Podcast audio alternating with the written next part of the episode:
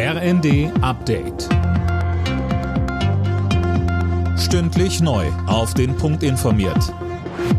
Ich bin Tom Husse. Guten Morgen. Boris Johnson ist nochmal mit einem blauen Auge davongekommen. Das parteiinterne Misstrauensvotum gegen den britischen Premierminister ist gescheitert. Insgesamt 211 Abgeordnete seiner konservativen Tory-Partei sprachen ihm das Vertrauen aus. 148 stimmten gegen ihn.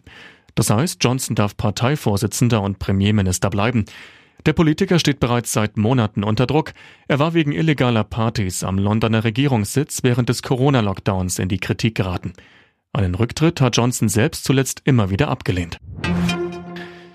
Die Personalvertretung der Deutschen Bahn hat nach dem Pfingstwochenende mit dem 9-Euro-Ticket ein kritisches Fazit gezogen. Pro Tag wurden mehr als 700 Störungen gemeldet, sagte Ralf Darmke vom DB Regio Betriebsrat dem RND. Neben übervollen Zügen gab es auch Probleme mit Passagieren. Landwirtschaftsminister Özdemir legt heute sein Tierwohlkonzept vor für eine verpflichtende staatliche Tierwohlkennzeichnung für Fleischprodukte. Mehr von Marie-Céline Roy.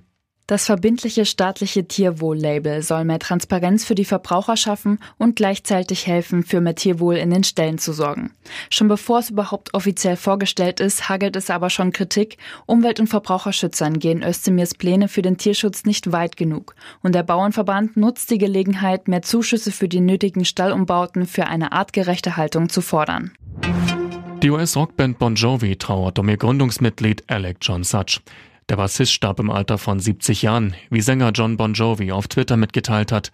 Such stand von 1983 bis 1994 mit Bon Jovi auf der Bühne, als die Band mit Hits wie Livin' on a Prayer und To Give Love a Bad Name weltweit die Stadien füllte. Alle Nachrichten auf rnd.de